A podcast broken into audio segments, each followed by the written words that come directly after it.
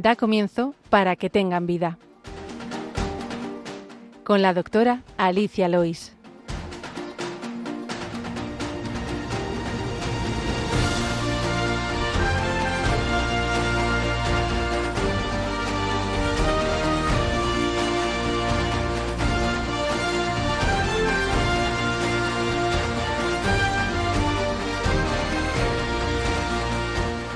Buenos días, queridos oyentes de Radio María. Bienvenidos de nuevo al programa Para que tengan vida. Hoy me acompaña en el estudio central de Radio María España, en Madrid, el doctor Manuel Martínez Sellés de Olivera Soares. Eh, muy, buenos días, Manuel. Buenos días. No me voy a extender con el currículum de este maravilloso colaborador y doctor porque es eh, cantidad de cosas y él me ha dicho que prefiere que vayamos directamente al grano, pero es verdad que tengo que decir que además de ser doctor en medicina y cirugía en la Universidad Complutense, es máster en pastoral familiar por el Instituto Juan Pablo II. Eh, también eh, ha, sido, bueno, es eh, presidente del Colegio de Médicos de Madrid y trabaja en la es jefe de sección de cardiología en el Hospital Universitario Gregorio Marañón, de donde venimos ahora, que le acabo de recoger. Y presidente del Colegio de Médicos de Madrid, como decía, desde, desde 2020. Luego nos contarás también por qué te metiste en este pequeño lío. Eh, y bueno, presidente de otras muchas cosas, ha sido vicepresidente del Comité de Ética Asistencial del Hospital General eh, Universitario Gregorio Marañón, que tiene también que ver mucho con el tema que vamos a tratar. Aparte de tener cinco libros, eh, uno de ellos se llama Eutanasia, un análisis desde la ciencia y la antropología, que tiene que ver mucho con el tema que vamos a hablar hoy, porque hoy el programa se dedicará a la eutanasia. Saludamos también a José Luis Lois en el control. Buenos días, José Luis. Hola, buenos días. Gracias por estar aquí y a todos nuestros oyentes, por supuesto, gracias por acompañarnos. Vamos, como siempre, con el sumario del programa. En la sección El problema médico de hoy hablaremos, eh, pues, eh, en el grosso del programa sobre la eutanasia, de la mano del doctor Martínez Sellés, eh, qué es la eutanasia, Intentaremos abordar lo que nos dé tiempo, que es un tema muy extenso, cuáles son sus consecuencias, cómo saber si un tratamiento es proporcionado, qué significa el estado vegetativo, el mal llamado estado vegetativo, qué es la muerte cerebral, bueno, si nos da tiempo sobre el ensañamiento terapéutico, el suicidio asistido, el papel de los cuidados paliativos, lo que nos dé tiempo, ya que son temas muy amplios y bueno, es verdad que en muchos otros programas se abordan estos temas. Eh, después de la eutanasia hablaremos en la sección de medicina y cultura de un unas cuantas películas relacionadas con el tema de hoy y finalizaremos, como siempre, con la oración de los niños. Les recordamos que tienen varias vías para contactar con nosotros. Pueden escribir sus preguntas al correo del programa que es para que tengan vida radiomaria.es o bien escribiéndonos una carta a la dirección de Radio María que es Paseo Lanceros 2, primera planta, 28024, Madrid. También pueden pedir una grabación del programa llamando al teléfono de atención al oyente de Radio María que es el 91 822 8010 y como siempre les decimos escuchar nuestros programas que están colgados en la sección de podcast en la página web de Radio María y desde ahí también pues mandárselo a sus amigos y familiares. Ahora les invitamos a que continúen la sintonía de Radio María y empezamos.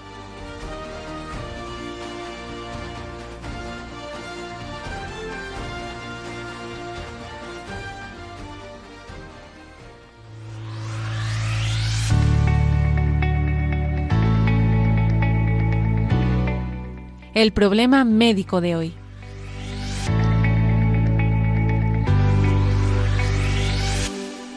Pues eh, como decía, hoy nos acompaña el, eh, doctor Manuel Martínez Sellés, que además de ser el presidente del Colegio de Médicos de Madrid, y para mí, por supuesto, un honor, pues es eh, un especialista en cuidados al final de la vida, que es el problema que todos, por el que todos vamos a pasar seguramente, y el, el tema de la eutanasia. Yo no me quiero, no te quiero interrumpir mucho porque tú eres un experto, así que nada, cuéntanos lo que quieras. Ah, yo he estado repasando tu libro, que me he leído ya eh, con mucho gusto porque está muy bien explicado. Y bueno, como médico también, doctor en cardiología, pues eh, nos va a venir muy bien escucharte también desde tu experiencia en este sentido. Muchas gracias, Alicia.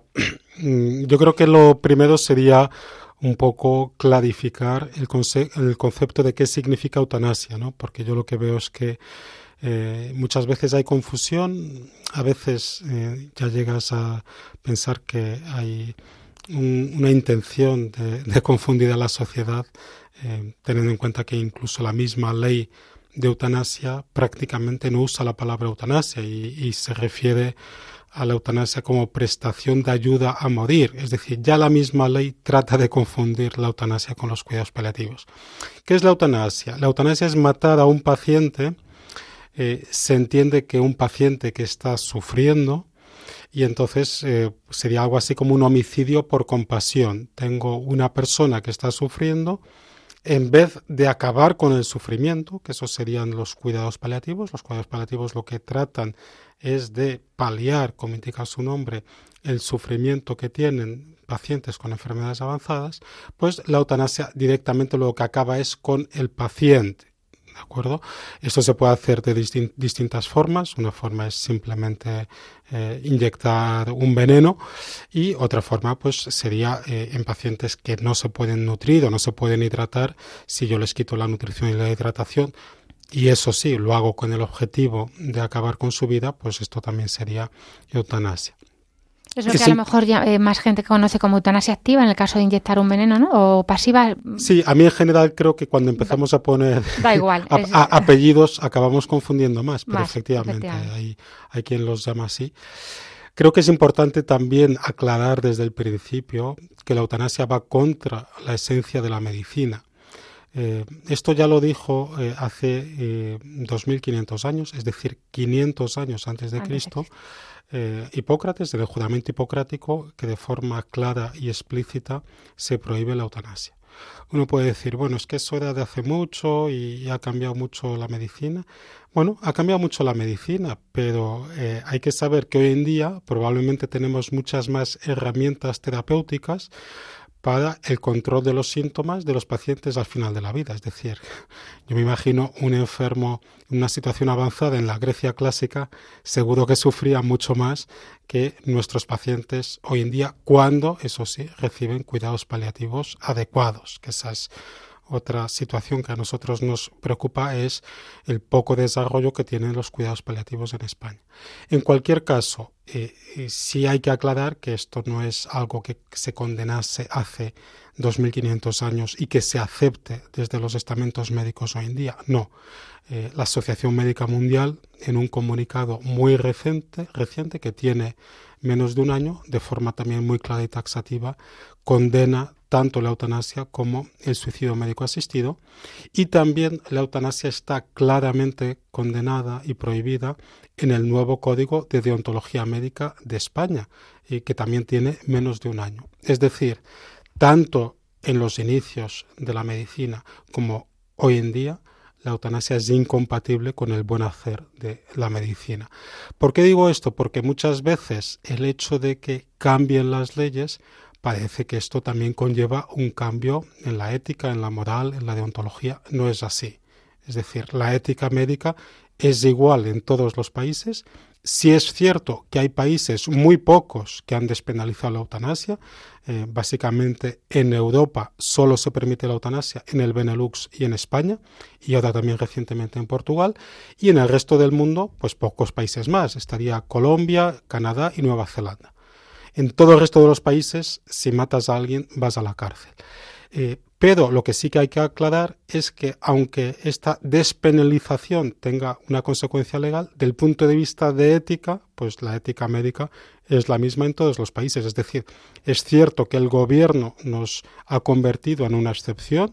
Eh, hay que saber que menos del 3% de la población mundial vive en países donde se permita tanto la eutanasia como el suicidio asistido y el hecho de que nosotros ahora seamos esta excepción no significa que desde el punto de vista ético, deontológico, la eutanasia sea aceptable. Y sí quiero terminar en esta parte de aclaración de conceptos diferenciando la eutanasia del suicidio asistido. Es verdad que son prácticas que desde el punto de vista ético, moral, son muy similares, pero bueno, es verdad que hay algún país, algún estado, tampoco muchos, algunos pocos, que han despenalizado el suicidio asistido y no la eutanasia. ¿Cuál es la diferencia? En el caso del suicidio asistido, el médico lo único que hace es prescribir un preparado que el paciente luego se puede tomar para acabar con su vida, es decir, sería algo así como prescribido un veneno que el paciente luego se toma, mientras que en la eutanasia directamente el médico es el responsable por acabar con la vida del paciente. Y entonces hay algunos estados en Estados Unidos, uno en Australia, eh, algunos países en Europa como Alemania eh, y Suiza, que de forma directa o indirecta han despenalizado el suicidio asistido y no la eutanasia. Perfecto. Em, vamos a ver un poquito, si quieres, hablamos de las consecuencias sociales de la eutanasia. Mm, ¿Cómo repercute, o sea, eh, los medios de comunicación, cómo nos están vendiendo esta, esta falsa compasión, ¿no? Y, bueno, los medios de comunicación e incluso las leyes que se están haciendo. ¿Qué, repercusión tiene y también para nuestros enfermos en la relación médico-paciente? que es un tema que a ti te preocupa. Es, eh, Me preocupa mucho y además nosotros tenemos la mala suerte de haber vivido en España el cambio de una situación en la cual la sociedad tenía una confianza, yo diría prácticamente plena en el sistema sanitario. Uno sabía que si iba a un centro de salud, si iba a un hospital, iban a hacer algo que era bueno para él. Mientras que ahora la situación que tenemos en la cual se permite la eutanasia ha generado desconfianza con el sistema sanitario. Creo que también tenemos que hacer una reflexión de qué queremos como sociedad. Queremos una sociedad que cuide a los enfermos, a los ancianos, o queremos una sociedad que permita acabar con la vida de los enfermos y de los ancianos. Es cierto que los partidarios de la eutanasia suelen defenderla del punto de vista de magnificar lo que sería el principio de autonomía, es decir, que el paciente pueda decidir que alguien acabe con su vida. Que por cierto, yo creo que mi experiencia al menos es que pasa un poco lo contrario. Una vez se legaliza la eutanasia, quitamos autonomía a los pacientes, porque yo lo que estoy viviendo es que hay enfermos que tienen una situación avanzada, que necesitan muchos cuidados, que además en España muchas veces no están recibiendo estos cuidados y por lo tanto tienen la sensación de ser una carga para sus familias no es solo las sensaciones, que realmente son una carga para sus familias, entre otras cosas porque los cuidados paliativos están muy infradesarrollados. Hay que decir que en el último Atlas Europeo de Cuidados Paliativos, España está en la cola. Se recomiendan dos servicios de cuidados paliativos por cada 100.000 habitantes y España no llega a un tercio de la recomendación. Tenemos 0,6. Para que nos hagamos una idea, estamos entre Georgia y Moldavia. Esta es nuestra situación en el último Atlas Europeo de Cuidados Paliativos. ¿Esto qué significa? Que tenemos miles de pacientes sufriendo porque no están recibiendo los cuidados paliativos adecuados, con lo cual eh, estos pacientes se les está presentando como la dualidad de sufrimiento o eutanasia, no se les da la opción de paliar ese sufrimiento con los cuidados paliativos. Y además, como decía, son muchos enfermos los que tienen esta sensación que, como digo, en muchos casos se corresponde con la realidad de ser una carga para sus familias, con lo cual, al final, la despenalización de la eutanasia se han convertido en un arma de coacción y hay enfermos pues que prácticamente se ven coaccionados a solicitar la eutanasia para dejar de tener esta sensación de que son una carga para la familia y para la sociedad. Y sin querer decir que el único motivo que ha llevado a la despenalización de la eutanasia sea económico, sí hay que tener claro que la despenalización de la eutanasia tiene unas consecuencias a nivel económico indudables. Eh, en un estudio que se hizo en Canadá se calculó que el primer año después de legalizar la eutanasia, solo en costes médicos hubo un ahorro de más de 100 millones solo en costes médicos. Lo digo porque muchos de estos pacientes además están recibiendo pensiones, con lo cual pues hay un ahorro extra, etcétera. Es decir, no nos podemos llevar al engaño. La eutanasia también tiene un trasfondo económico y por lo tanto a mí sí me preocupa cómo estamos cambiando la visión que tenemos de nuestra sociedad, cómo los ancianos, los enfermos han pasado de merecer respeto, de necesidad de cuidarlos, a la posibilidad de eliminarlos. Hubo, una antropóloga estadounidense, probablemente eh, una de las eh, personas en antropología que han tenido más prestigio en el mundo, que era Margaret Mead. A Margaret Mead la preguntaron una vez, oiga, ¿cuál es el primer vestigio que tenemos de la civilización humana? Es decir, ¿cómo arqueológicamente podemos decir, a partir de este momento ya había hombres? Porque había, bueno, distintas teorías, había quien decía que eran las vasijas de barro, que eran los anzuelos, las puntas de caza, tal, y ella dijo, no, no, no, para mí el primer vestigio arqueológico es un fémur que se encontró de hace más de 15.000 años que eh, después de una fractura se había solidificado y todos se quedaron un poco un fémur. Sí, sí, porque esto significa que alguien estuvo durante meses cuidando a esa persona, porque un animal se le rompe el fémur y o bien eh, muchas veces incluso los de su misma especie acaban con él o si no lo abandonan y los depredadores acaban con él. Entonces este fémur que había solidificado significaba que durante semanas, durante meses, alguien había estado cuidando a ese enfermo. Y ella venía a decir, lo que nos hace humanos, lo que nos caracteriza como personas, es cuidar a nuestros enfermos. Pues qué pena que algo que se hacía hace 15.000 años, pues ya se empiece a dejar de hacer. Efectivamente, ese que tenía el fémur roto no podía cazar, seguramente era una carga para el resto de la tribu y sin embargo no, se, no le hacían sentir así, porque esta sutil pero eficaz arma de coacción social que dices tú en tu libro, ¿no? que puede efectivamente llevar a muchos a decir, no, es que yo no quiero ser una carga, porque pues porque al final te lo están metiendo en la cabeza tan de tan con esa gota malaya no de no quiero dar guerra cuando cuando uno es bebé da guerra y nadie se plantea no cambiar un pañal o no o no dar de comer a un bebé pero efectivamente cuando llega el más débil que normalmente porque no el más anciano o el que no tienen una cura eh, posible, pues no se le dedican los recursos que, como tú dices, nos han llevado a, a la civilización de verdad, ¿no? Efectivamente. Y además, eh, una cosa que también es preocupante es que cuando un médico ha dado muerte a un, a un enfermo por esta falsa compasión, pues ha dado un paso de muy difícil retorno. Eh, hablas tú también de esto. Porque es muy difícil no hacer lo mismo cuando vengan circunstancias parecidas con otros enfermos. Y se mete así uno en un círculo vicioso de, de ser un, un, un, bueno, un eutanasiador, como se diga, eh, pues muy fácilmente, ¿no? Sin ningún tipo de... Porque al final hacemos lo mismo más o menos con los pacientes similares, los médicos. Entonces esto llevaría a, a un ciclo, bueno, a un círculo vicioso de muerte. Eh, una cosa que me parece importante también, que toquemos es el tema de la, de la calidad de vida y la dignidad del paciente porque muchas veces se recurre a no es que no tiene calidad de vida. Eh, se habla del estado vegetativo, este estado como si fuéramos vegetales, ¿no? Como si nos hubiéramos convertido en vegetales por estar en un coma.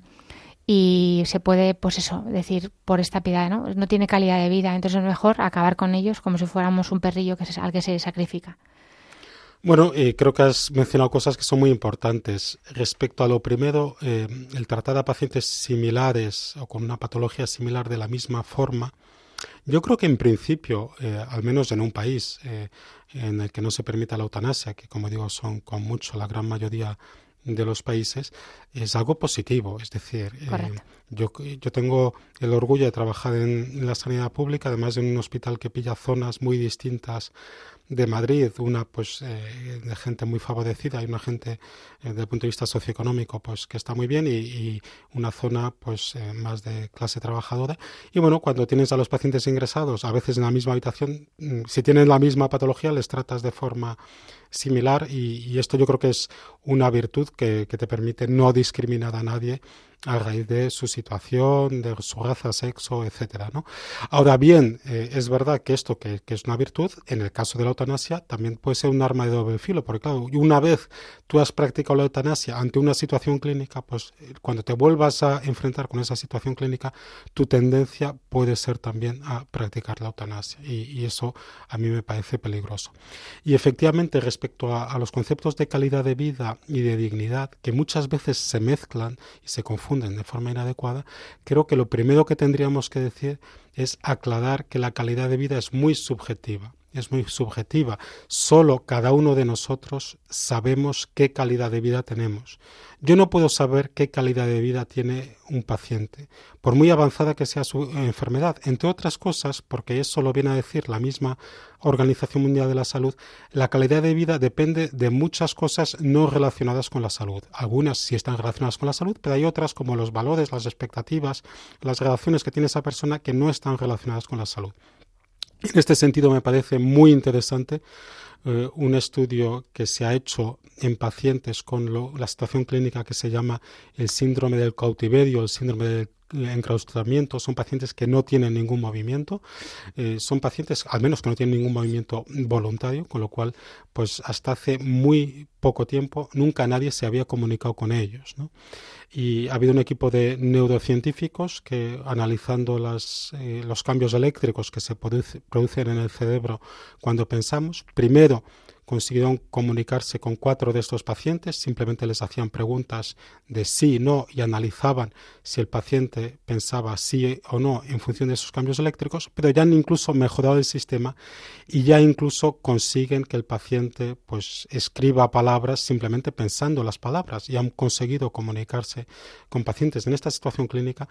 Y es interesante ver cómo estos investigadores, investigadores científicos sin ningún tipo de sesgo ético se han encontrado con que estos enfermos en esta situación, que probablemente sea una de las peores que uno objetivamente eh, se puede imaginar, pues que quieren seguir viviendo, ¿no? Y es interesante ver, yo leía algunas entrevistas que, que, han hecho al investigador principal de este estudio, que él decía, ¿cómo sabes que alguien totalmente paralizado no quiere vivir? Tú se lo has preguntado y él decía, yo sí se lo he preguntado y sé la respuesta, ¿no? O sea, que lo primero, no tenemos que prejuzgar, es decir, por muy avanzada que sea una situación clínica, pues no puedes determinar si esa persona quiere seguir viviendo o no, si esa persona cree que su calidad de vida es buena o no. Porque a veces se nos está imponiendo un concepto de calidad de vida distinto, como si la calidad de vida la tuviese que determinar alguien desde fuera. Es decir, a veces parece que somos una fábrica y alguien tiene que hacer un control de calidad y decir, oiga, no, este enfermo no ha superado el control de calidad, con lo cual hay que eliminarlo. No, la calidad de vida es subjetiva y solo cada persona sabe la calidad de vida que tiene. Pero a mí lo que más me preocupa es que se confunda la calidad de vida con la dignidad.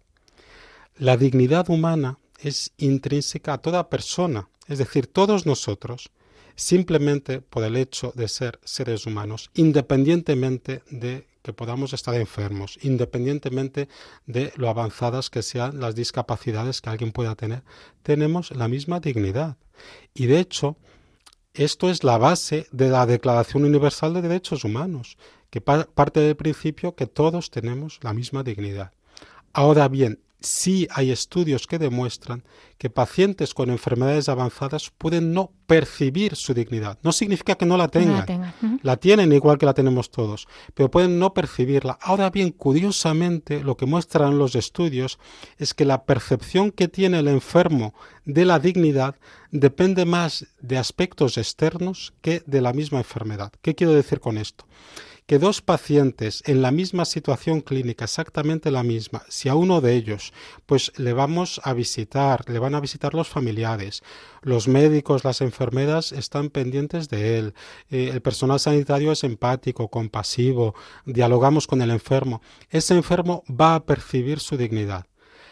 Ante esa misma situación clínica, si lo que hay es un abandono de la familia, si nadie va a visitar ese enfermo, cosa que lamentablemente es cada vez más frecuente. Como has comentado antes, yo, yo trabajo en una especie de una UBI del corazón y, con cada vez más frecuente tenemos, tenemos pacientes con enfermedades graves, avanzadas, algunos que están en una situación de eh, final de la vida, que no va nadie a visitarlos, ¿no? Y a mí me da una pena enorme, ¿no? Eh, pues esto de la soledad no deseada que eh, cada vez es un problema mayor, pues sucede también a nivel de los enfermos. Esto lo digo también, pues si conocemos a alguien con una enfermedad avanzada, pues que estemos pendientes de esa persona, ¿no? Y también si estos enfermos, pues lo que notan es que el, personal sanitario, pues no es empático, no es cariñoso, no está pendiente de ellos, pues esos enfermos que tienen, por supuesto, que siguen teniendo su dignidad, no la perciben, ¿no? Y por lo tanto, también una llamada de atención que eh, tenemos que estar pendientes de los enfermos y sobre todo de aquellos que tienen enfermedades avanzadas. Me gustaría que nos hablaras un poquito de los tratamientos proporcionados y ordinarios. ¿Cuáles son los, lo, mínimo que se le ha de dar a un enfermo terminal para que nos quede claro, ¿no? Como que no es un encarnizamiento terapéutico, no nos estamos ensañando para mantenerle con vida, pero sí que mínimamente eh, muy basado, tengo la sensación, bueno, lo sé, en las obras de misericordia, ¿no? De dar de comer al hambriento, dar de beber al sediento y, por supuesto, la respiración, la, higiene eh, pues si nos puedes hablar un poquito de eso, porque va a venir muy a cuento también con la canción que, que vamos a poner a la pausa. Voy a intentarlo. Eh, es probablemente lo que tiene mayor complejidad en este ámbito. ¿no? Lo primero que hay que aclarar es que la proporcionalidad o desproporcionalidad de un tratamiento lo determina el médico, el médico o el especialista, el personal sanitario que ha estudiado eh, esa enfermedad, esa situación clínica, ¿no? Es decir, si yo tengo un cáncer de páncreas, no le puedo decir a mi oncólogo qué quimioterapia es eh, la proporcionada eh, porque no tengo los conocimientos para hacerlo. ¿no? Con lo cual, un tratamiento proporcionado sería un tratamiento que objetivamente, mirando todo lo que se sabe sobre ese tema, viendo pacientes en situaciones clínicas similares, viendo todos los estudios que se han realizado en esa enfermedad, objetivamente hay datos para decir que ese tratamiento mejora esa situación clínica o al menos que es esperable que mejore esa situación clínica. Por lo tanto, un tratamiento proporcionado sería un tratamiento que es esperable que mejore una situación clínica y esto, como digo, es un ámbito de decisión del profesional. ¿De acuerdo? Eh, no quiero implicar con esto que el enfermo, como luego veremos, no tenga una importancia en la toma de decisiones, pero es que muchas veces se confunde. Entonces, el proporcional, el tratamiento proporcionado es el tratamiento que es esperable que mejore una situación clínica. Es decir, un médico, por ejemplo, no debería prescribir preparados homeopáticos porque no se ha demostrado que mejoren ninguna situación clínica. Es decir, no serían tratamientos proporcionados. ¿Qué significa que el tratamiento sea proporcionado? Bueno, es un tratamiento que se debe ofrecer al paciente. Tratamiento que es esperable que mejore la situación clínica del paciente, por lo tanto se lo debemos ofrecer. Es un tratamiento lícito, sería un sinónimo de un tratamiento proporcionado, un tratamiento lícito. Has comentado la nutrición, la hidratación, la limpieza de los enfermos. Hombre, en medicina eh, no son matemáticas, ¿no? O sea, uno puede pensar algunas situaciones muy extremas en las que la nutrición o la hidratación eh, sean desproporcionadas, pero cuesta mucho imaginarlas, ¿no? Sería una situación en la que para nutrir o hidratar a un paciente pues le estemos produciendo un daño o un sufrimiento. Bueno, yo diría que, eh, salvo situaciones muy, muy raras, la nutrición y la hidratación, la limpieza del enfermo, los cuidados básicos son siempre tratamientos proporcionados.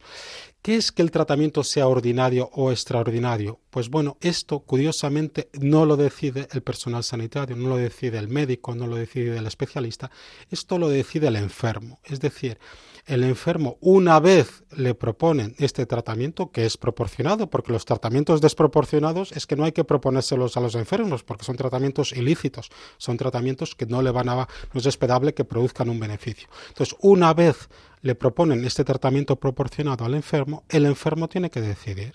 ¿Por qué tiene que decidir el enfermo? Porque, bueno, eh, este tratamiento a lo mejor es un tratamiento agresivo, a lo mejor yo tengo un cáncer y si me operan, pues eh, me alargan la vida, pues a lo mejor en torno a tres meses, pero eso conlleva pues pasar por quirófano, pues un proceso de recuperación, etcétera, el riesgo de pasar por quirófano, que yo puedo asumirlo o puedo no asumirlo. O a lo mejor el tratamiento que me proponen es un tratamiento muy costoso, a lo mejor pues eh, económicamente yo no me lo puedo permitir, o es un tratamiento que no está disponible en España y, significa que me tengo que ir a Houston o, o a algún sitio. Entonces, todo esto, o bueno, es simplemente pues eh, que tengo que ir todas las semanas al hospital y yo vivo a 60 kilómetros del hospital y no, no, tengo quien me lleve, ¿no? O bueno, hay distintas situaciones. Lo que digo es que esta decisión de si el tratamiento es ordinario y por lo tanto, si yo estoy enfermo, me proponen un tratamiento proporcionado, a mí ese tratamiento no me supone una agresión en el sentido amplio de la palabra que yo no puedo aceptar, pues debería aceptarlo, porque todos tenemos la, obligación moral de curarnos y de hacernos curar. ¿no? Ahora bien, si ese tratamiento que me proponen, proporcionado, que va a mejorar mi situación clínica, es algo que a mí me supone una agresión, una agresión en cualquier, de cualquier perspectiva, no tiene por qué ser biológica, física, puede ser una agresión económica, social, cualquier tipo de agresión que yo creo que no voy a soportar, yo puedo y lógicamente con mucha paz, con mucha tranquilidad, rechazar ese tratamiento.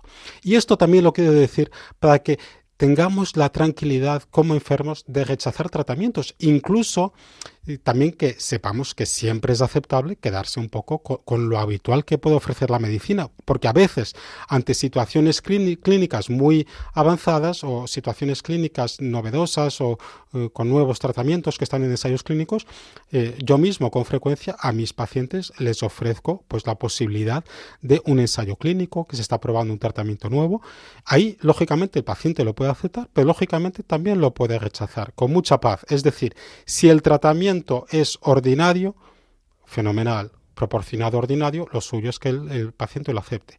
Si el tratamiento es proporcionado, pero al paciente le resulta una agresión que él no puede soportar, con mucha paz, pues debe rechazar ese tratamiento. Entiendo que todo esto es un poquito complejo y por eso siempre me da apuro hablar de estas cosas, pero bueno, era un poco intentar hacer un resumen de cómo es difícil. y para acabar el mensaje sería que cada situación hay que analizarla de forma concreta, individual, y que muchas veces las decisiones no son sencillas. Había, a veces me llama gente, oiga, de, pues le pasa esto a mi padre, ¿qué opina? Yo digo, bueno, ¿dónde está su padre? Vamos a verlo, vamos a analizar la situación. Incluso, como se ha comentado, cuando yo estaba de vicepresidente del Comité de Asistencial de Marañón, a veces nos llegaban casos y, y, todas las personas que estábamos en el comité, yo creo que compartíamos eh, valores y, y, teníamos la misma visión y, a veces incluso entre nosotros no nos poníamos de acuerdo. Es decir, que luego hay situaciones complejas que no es sencillo saber qué hacer. Bueno, básicamente que un poco el, mensaje sería este que he intentado dar. Muy bien. Eh, tiene que ver también con la canción que vamos a poner, por el caso concreto de, bueno, de Uliana Englaro, que era una italiana, muy parecida al caso de Tirrisiavo, que algunos conocerán, ahora lo comentamos. Eh, el estado mal llamado vegetativo permanente. Si nos puedes dar una pincelada sobre este estado. Bueno, eh, efectivamente es eh, un estado mal llamado, porque las personas en estado vegetativo no significa que sean vegetales. ¿Qué significa un estado vegetativo? Pues un estado vegetativo lo que significa es que un paciente, aunque tenga eh, los ojos abiertos, aunque esté respirando por sí mismo, no logramos comunicarnos con ese paciente. ¿De acuerdo? ¿Qué significa estado vegetativo permanente? Pues curiosamente no significa que sea permanente, sería un estado vegetativo que se mantiene durante mucho tiempo, ¿no? Pues ahí hay distintos eh, puntos de corte que se pueden poner seis meses, un año. Bueno, cuanto más punto de corte se ponga, menos probable es que esa persona se recupere eh, o al menos recupere sus habilidades de comunicación.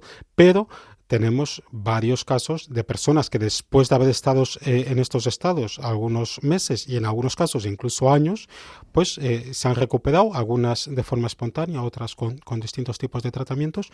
Y desde luego lo que sí sabemos es que algunos de estos enfermos que se han recuperado luego han relatado cómo cuando estuvieron en esa situación aunque eh, no se podían comunicar, sí eran conscientes, algunos de forma permanente y otros pues de forma transitoria, de lo que sucedía en su entorno. Es decir, que cuando sus familiares les estaban hablando, cuando los familiares les estaban cuidando, porque son pacientes que, que, necesitan muchos cuidados, pues porque no pueden comer, entonces o bien hay que darles la comida muy poco a poco, o hay que ponerles una sonda nasográfica para alimentarles.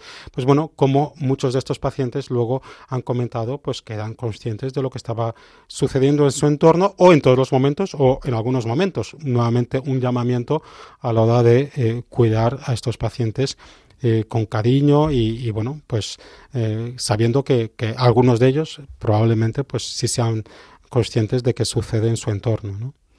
Pues a propósito de, este tema del estado mal llamado vegetativo permanente, bueno, pues un amigo mío, Antonio Mata, hizo una, una canción eh, sobre el caso de Ulana Englaro, que es la italiana que, bueno, estuvo un 12, 13 años, no me acuerdo bien ahora, en, en este estado de coma, eh, inconsciente, y bueno, pues su, pues su padre eh, decidió eh, dejarla de dar de comer y de beber.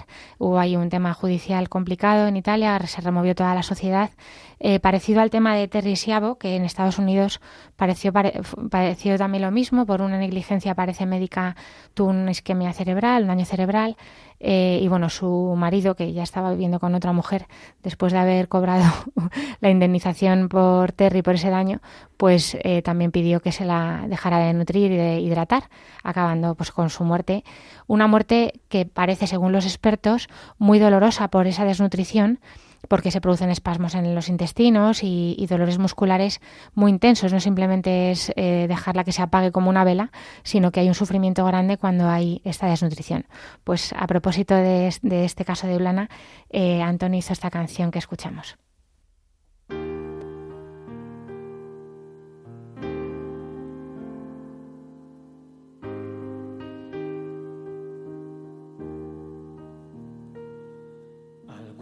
Pueden ver una sonrisa que pinta sus mejillas de rubor.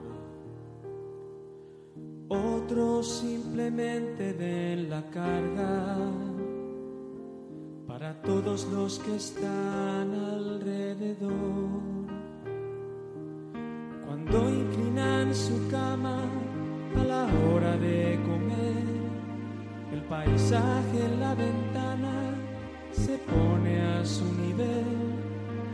Cuando se recuesta para descansar, cambia sutilmente la imagen que se filtra en el cristal.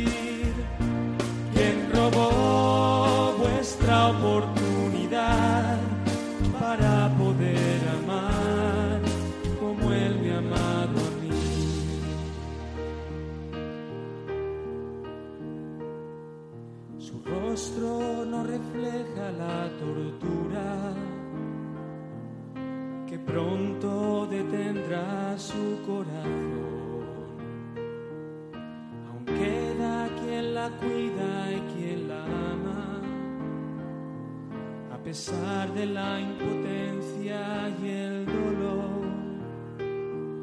Si el sol incide plano o si es casi vertical, la luz va matizando las horas al pasar y cuando se recuesta para descansar, cambia sutilmente la imagen que se filtra en el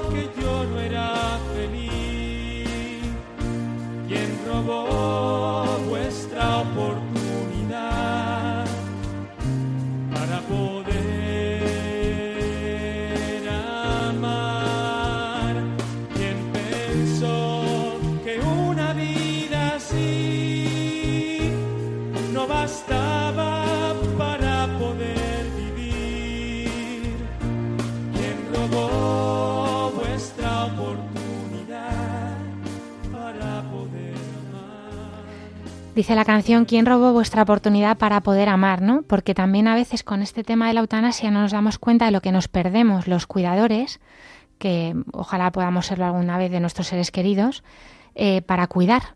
Con lo cual estamos quitándole la oportunidad eh, con la eutanasia a los familiares, a los amigos, de cuidar lo que esto hace que sea mucho más digna una, bueno, más digna no, más, más grande una vida, más grande el corazón, lo que se aprende al cuidar, lo que se experimenta, lo que se crece como persona, que posiblemente sea lo más grande, ¿no? Que haya cuidar a otro. Eh, y decía la canción, ¿quién nos dio eh, eh, derecho a decidir y que os quitó la oportunidad para poder amar? Totalmente de acuerdo. Em, de hecho, en mi libro, la mejor parte del libro no la escribo yo, la escribe Meme Alsina, que es una eh, paciente tetrapléjica. Y una de las cosas que ella dice es que efectivamente ella percibe esto, ¿no? Que también al tener una situación clínica avanzada permites que te cuiden y estás generando, por lo tanto, un bien al que te cuida. Y este es un concepto que, claro, eh, probablemente desde la sociedad egoísta que muchas veces estamos creando entre todos, pues cuesta entenderlo, pero efectivamente cuidar a alguien eh, no tiene por qué ser solo una carga, que puede ser una carga desde el punto de vista humano, pero también es un bien y también se produce eh, un bien en estas personas que están cuidando a alguien, ¿no?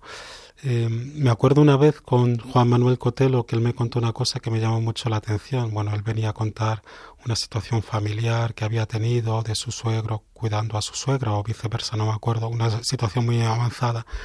Y cuando se había muerto el enfermo, pues él había dicho, oye, pues qué bien que ahora, eh, pues después de todos estos años cuidando a este enfermo, pues vas a poder tener paz, ¿no? Y como el cuidador le decía, estás muy equivocado, ¿no? Pues eh, es lo mejor que me ha pasado en la vida, pues haber podido cuidar a mi esposo o a mi esposa, ¿no? Y, bueno, efectivamente lo que estás diciendo es verdad, ¿no? El, cuidar a alguien también nos hace eh, mejores personas. Aprovecho para decir, hace una semana falleció Jorge Guti, que Jorge Gutiérrez, que estuvo aquí en nuestro programa con un tumor cerebral, vino con su mujer a la radio, muchos os acordaréis de ellos, bueno, pues falleció rodeado de cuidado, rodeado de cariño y haciéndonos mucho más grandes a los que teníamos, a los que estábamos cerca, ¿no? Porque ha sido un ejemplo, ¿no? De, pues eso, de dejarse querer también y, y a su familia, por supuesto, pues cómo les ha hecho lo que son también, ¿no? O sea, que muchas veces mm, tenemos esa idea de no dar guerra y, sin embargo, estamos quitando la oportunidad al otro de, cuidar. Em, no me quiero no quiero dejar de hablar, esto daría para muchísimo, es un, gusto hablar contigo, pero creo que es importante eh, distinguir eh, lo que es la eutanasia de la, sedación, de la sedación paliativa. Si nos puedes dar una pequeña reseña. Desde luego. bueno, eh, ya hemos hablado qué es la eutanasia. ¿Qué es la sedación paliativa? Bueno, hoy en día hay algunas situaciones clínicas en las que nos es difícil controlar los síntomas que tiene el paciente. Eh, la verdad es que con el arsenal terapéutico que tenemos hoy en día, cada vez menos, pero bueno, siguen existiendo estas situaciones clínicas y entonces la sedación paliativa sería un último recurso, precisamente em, es una alternativa éticamente aceptable, una alternativa a la eutanasia. Cuando yo tengo una situación clínica ya muy avanzada en pacientes con una expectativa de vida corta, que no consigo controlar sus síntomas, lo que puedo hacer es usar sedantes, usar analgésicos, ojo, usar estos fármacos para control sintomático, a unas expensas de que el paciente pueda perder el conocimiento. Pero uso las dosis adecuadas para conseguir este control sintomático. Esto no significa que yo una vez controle los síntomas siga subiendo la dosis para acabar con la vida del paciente. ¿De acuerdo? Y por lo tanto, la sedación paliativa que eh, se lleva aplicando eh, durante décadas en medicina es totalmente aceptable desde el punto de vista ético. Y mi experiencia cuando yo he practicado sedación paliativa es que la situación clínica del paciente no suele cambiar. De hecho, a veces incluso mejora sorprendentemente, ¿no? Pero bueno, uno tiene que saber que al aplicar sedación paliativa existe un riesgo de que los mismos fármacos pues, puedan adelantar la muerte del paciente en mi experiencia, algo poco frecuente. Y en cualquier caso, esto sería un efecto secundario no deseado. Para nada sería eutanasia. Es algo así como si yo a un paciente le prescribo un antibiótico porque tiene una infección, resulta que tiene una alergia a ese antibiótico, hace una reacción alérgica grave y se muere es evidente que yo no le he prescrito el antibiótico para matarle, ha sido un efecto secundario no deseado, ¿no? Pues con la sedación paliativa puede pasar esto, puede que en algunos casos la sedación paliativa adelante algo la muerte del paciente, en mi experiencia eso no es frecuente, pero si sucede, pues nuevamente mucha paz porque la intención con lo que se ha hecho la sedación paliativa es el control sintomático. Control del dolor, de esa fatiga que llamamos disnea que es esa sensación de falta de aire que es muy angustiosa para, para el paciente terminal. Y, efectivamente, pues bueno, puede tener, desde luego la intención es aliviar esos síntomas, como tú dices. Una cosa que oímos, básicamente iba a decir en Radio María, porque no hay otros sitios donde se hable de esto, por, lo menos, bueno, eh, las, los comités de bioética y las universidades católicas, pero es este aspecto de la pendiente resbaladiza que comentas también en tu libro, que le hemos oído también a Monseñor Munilla hablar muchas veces de esto y aquí en los programas de bioética también se habla, que ocurrió, ha ocurrido de hecho con el aborto y que puede pasar, mm, de hecho está pasando en muchos países con la eutanasia. ¿Qué es esto de la pendiente resbaladiza, Manuel? Bueno, la pendiente resbaladiza, que, también se llama el plano inclinado, lo que indica es eh, cómo eh, en los países, porque claro, nosotros eh, llevamos relativamente poco tiempo con, con, la eutanasia despenalizada, pero hay países como Holanda, como Bélgica, que ya llevan casi 20 años. ¿no? Entonces, eh, lo que se ha ido viendo en estos países es que al principio, cuando se despenalizó la eutanasia, se exigían unos supuestos muy concretos, es decir, tenía que ser un paciente con expectativa de vida corta, con un sufrimiento incontrolable, y tenía que el paciente solicitarlo de forma clara, tenía que venir un equipo médico externo que comprobase esta solicitud, y solo si se cumplían todos esos supuestos, pues eh, se permitía la eutanasia. Pues bien, lo que se ha ido viendo en esos países es que todos esos supuestos uno tras otro se han ido cayendo. Yo eh, estuve hace como unos seis meses en el Parlamento Europeo en un acto que hubo eh, contra la eutanasia y conocí allí un holandés que él es presidente de una ONG que básicamente se dedica a acoger a personas en riesgo de eutanasia. Me impactó mucho lo que él contó. Él, bueno, básicamente contó que a su abuelo le eutanasiaron contra la voluntad del abuelo y de la familia y que él se dio cuenta que esto estaba sucediendo en Holanda, con lo cual creó esta ONG y curiosamente al crear la ONG se le empezó a llenar de solicitudes, ¿no? De gente que tenía miedo que la matasen, ¿no? ¿Por qué? Porque precisamente eh, ya en estos países se está haciendo eutanasia eh, pues en ancianos con demencia, eh, en niños con discapacidad, en pacientes con enfermedades mentales. Es decir, se está haciendo eutanasia incluso en situaciones clínicas que ya por definición el paciente no la puede solicitar. ¿no? Incluso niños o... Efectivamente, incluso niños. ¿Qué situación tenemos en España? Bueno, yo diría que en España como que ya hemos empezado a mitad del plano inclinado. De hecho, la, primera eutanasia eh, que se hizo en España una vez se despenalizó eh, eh, la eutanasia, pues al parecer fue una anciana en el País Vasco con una demencia avanzada. ¿no?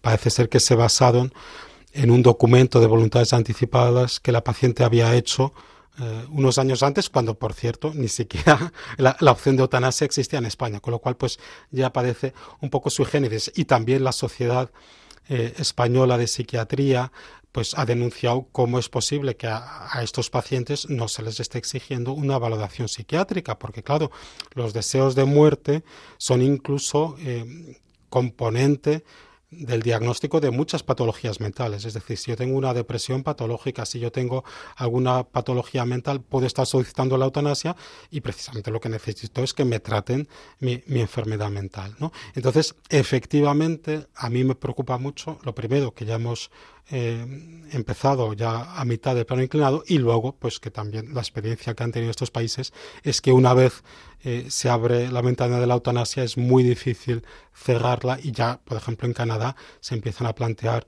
eutanasias incluso en personas que no están enfermas, sino que, bueno, simplemente tienen una mala situación socioeconómica, etcétera, ¿no? Entonces, eh, asusta un poco hasta dónde puede llegar esta situación, ¿no?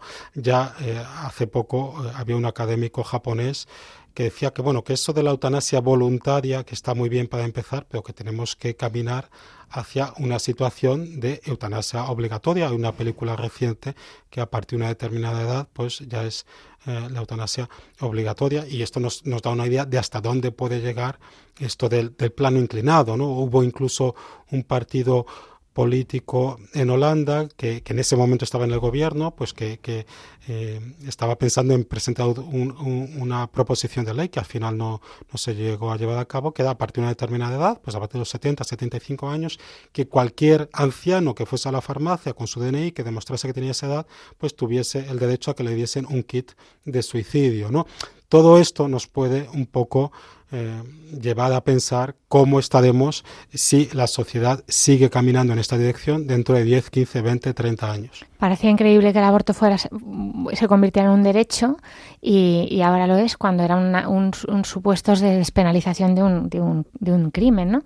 Y bueno, se nos ha ido normalizando y ahora es un método anticonceptivo que las muchas mujeres usan como como si nada, ¿no? Pues esto quizás sea hacia donde pueda tender si sigue así la, eutanasia. Se nos va calentando el agua sin que nos demos cuenta y poco a poco, pues al final nos achicharramos, ¿no? En nuestras propias leyes eh, completamente, bueno, locas.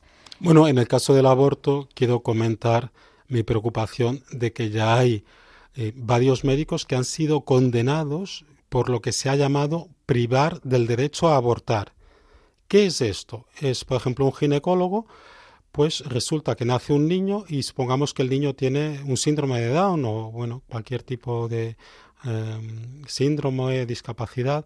Pues bien, eh, lo que están diciendo los jueces es, eh, oiga, eh, una madre o, o, los padres reclaman porque dicen, oiga, si me hubiesen dicho que el niño tenía síndrome de Down, yo hubiese abortado Ahora ya ha nacido el niño y me han privado del derecho a abortar y con lo cual están condenando a los ginecólogos. ¿Y qué está sucediendo? Que ante la mínima sospecha se están dando diagnósticos de posibles, posibles anomalías, discapacidades, con lo cual se están abortando no solo niños con discapacidad, con alteraciones cromosómicas, cosa totalmente inaceptable y que ya de por sí es una muy mala noticia teniendo en cuenta los miles de niños en esta situación que en vez de cuidarlos, tratarlos, se están abortando, pero también se están abortando niños sanos a los que nadie luego hace los correspondientes estudios anatomopatológicos por sospechas en las pruebas diagnósticas de que pudiesen tener alguna eh, anomalía cromosómica o alguna discapacidad. Y además hay que decir que la gran mayoría de estos abortos se hacen en centros privados, porque en los hospitales públicos, en Madrid de hecho hay muchos hospitales públicos en los que todos los ginecólogos de forma unánime son objetores de conciencia cosa que a mí también me parece muy entendible, porque claro, un ginecólogo en su día a día está viendo la realidad de la vida intrauterina, es decir, a un ginecólogo no le puedes decir, no, tal, eso es un amasijo de células, oiga, le estoy viendo los piececitos, ¿no?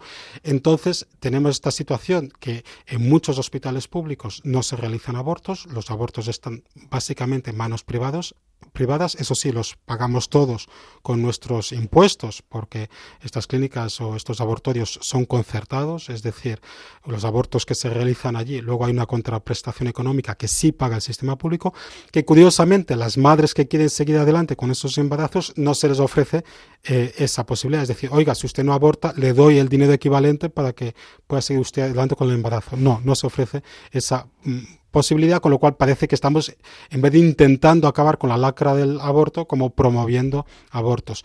Y además, a mí me parece particularmente importante pues las pocas ayudas que hay a la natalidad además eh, en España que caminamos eh, en el sentido de ser el país más envejecido del mundo es decir en vez de tener unas políticas claras de apoyo a la natalidad y, y Madrid se ha dado algunos pasos en ese sentido que yo creo que sí son buenos, pues estamos caminando hacia ser el país más envejecido del mundo. Pues nada, aquí lo dejamos porque se nos va el tiempo. Eh, vamos a escuchar de fondo la banda sonora de una de las películas que mencionas en tu libro, la película Intocable, película francesa maravillosa sobre la historia de un tetrapléjico y su cuidador. Es verdad que también hablas de otras películas, no nos da tiempo, es que se va el tiempo muy rápido en la radio, pero es verdad que bueno, yo recomiendo muchísimo este libro si alguien quiere profundizar más en estos temas. Vas a tener que venir más veces porque se nos ha quedado muy corto. La película Intocable en, contraposición con Million Dollar Baby, que es una película pro eutanasia, así como Mar Adentro. Y también hablas de eh, La mariposa y la escafandra, que es una película también provida de efectivamente, de, como decías, el síndrome de la escafandra, que es un hombre que también quiere vivir y que además escribió este, este, esta novela en la que luego se basa la película. O sea que tenemos dos películas más pro eutanasia, Million, Million Dollar Baby y Mar Adentro tan conocida, y esta que escuchamos, Intocable y La mariposa y la escafandra, en contraposición en casos muy parecidos, pero cómo se puede vivir de una forma distinta eh, respecto a la eutanasia. Y nos despedimos, como siempre, antes de la oración de, los niños, no sin antes decirles que pueden eh, escribir al correo del programa, que es para que tengan vida, arroba radiomaria.es, sus preguntas, sus dudas, y encontrar los podcasts, eh, los anteriores también, en la página web de Radio María, que es radiomaria.es. Entrando en programas y podcasts pueden acceder a todos los programas, entre ellos a este que es Para que tengan vida. Ahora sí, nos despedimos con la oración de los niños. Hoy nos la manda Matías, que tiene 10 años. Soy Matías quiero pedir por una niña del cole que tiene cáncer. Pedimos por todos los niños enfermos y por todos los que están en situación de cercanía a la muerte también y sus cuidadores, por sus médicos y para que, bueno, pues el sentido común y, ojalá que la vida eh, pues esté siempre en el centro de su corazón. Eh, gracias por el sonido, José Luis, muchas gracias por tu ayuda, como siempre. Y por supuesto, Manuel, gracias por, por este rato que nos, nos has acompañado, por tu tiempo que es muy valioso y para mí, de verdad, un regalo. Gracias a todos los oyentes, sin los cuales no sería posible este programa. Nos volvemos a encontrar, si Dios quiere, dentro de cuatro semanas, ya que el 9 de octubre habrá otro programa especial y no, no les acompañamos. Ahora les invitamos a continuar con la sintonía de Radio María y que Dios les bendiga. Gracias, Manuel. A vosotros. Hasta otro día. Gracias.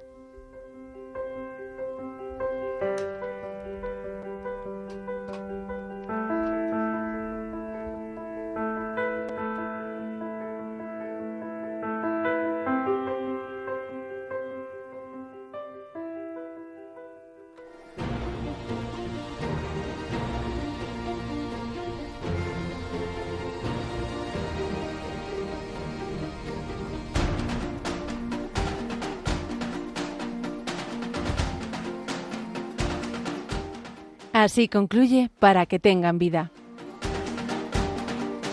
Con la doctora Alicia Lois.